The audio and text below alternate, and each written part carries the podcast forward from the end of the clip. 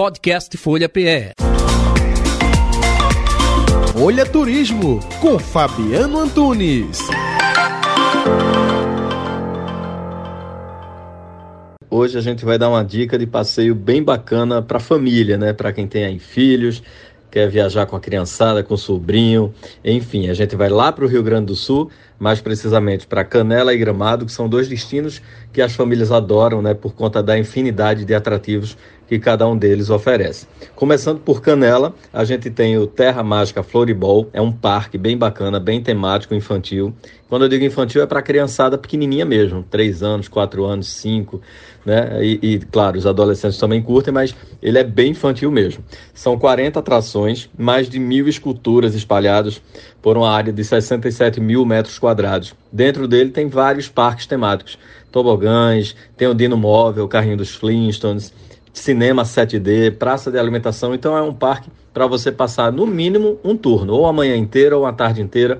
Tem gente que vai e não dá conta de tudo que tem para fazer, mesmo passando o dia todo. Além dele, tem o Alpen Park, esse já tem uma pegada mais do pessoal adolescente para adulto. Tem um trenó que passa por dentro da mata, é muito bacana ele percorre uma velocidade de 40 km por hora, dura 5 minutos e vão duas pessoas por cada equipamento. 40 km por hora é a velocidade máxima, né? Você controla até essa velocidade, ele não passa disso. Além desse, desse trenó, né, que é bem no estilo daquele de neve, só que por dentro da montanha, a gente tem quadriciclo, tirolesa, arvorismo, é um parque que tem montanha russa, então aqueles carrinhos bate-bate, a turma faz uma festa também nele. A cascata Caracol é um atrativo, né, eu diria até que o principal de Canela, né, por conta daquela cachoeira incrível que rende lindas fotos. Né, ela tem uma queda de 130 metros e tem mirantes a 60 metros de altura. Tem um museu de esculturas, onde você tem vários animais ali retratados em madeira e com a possibilidade de, de ouvir a emissão de sons deles né? Tem um, umas paletas de madeira que você vai passando em alguns animais, como o sapo, por exemplo, e você consegue ouvir o som real, né, de um sapo.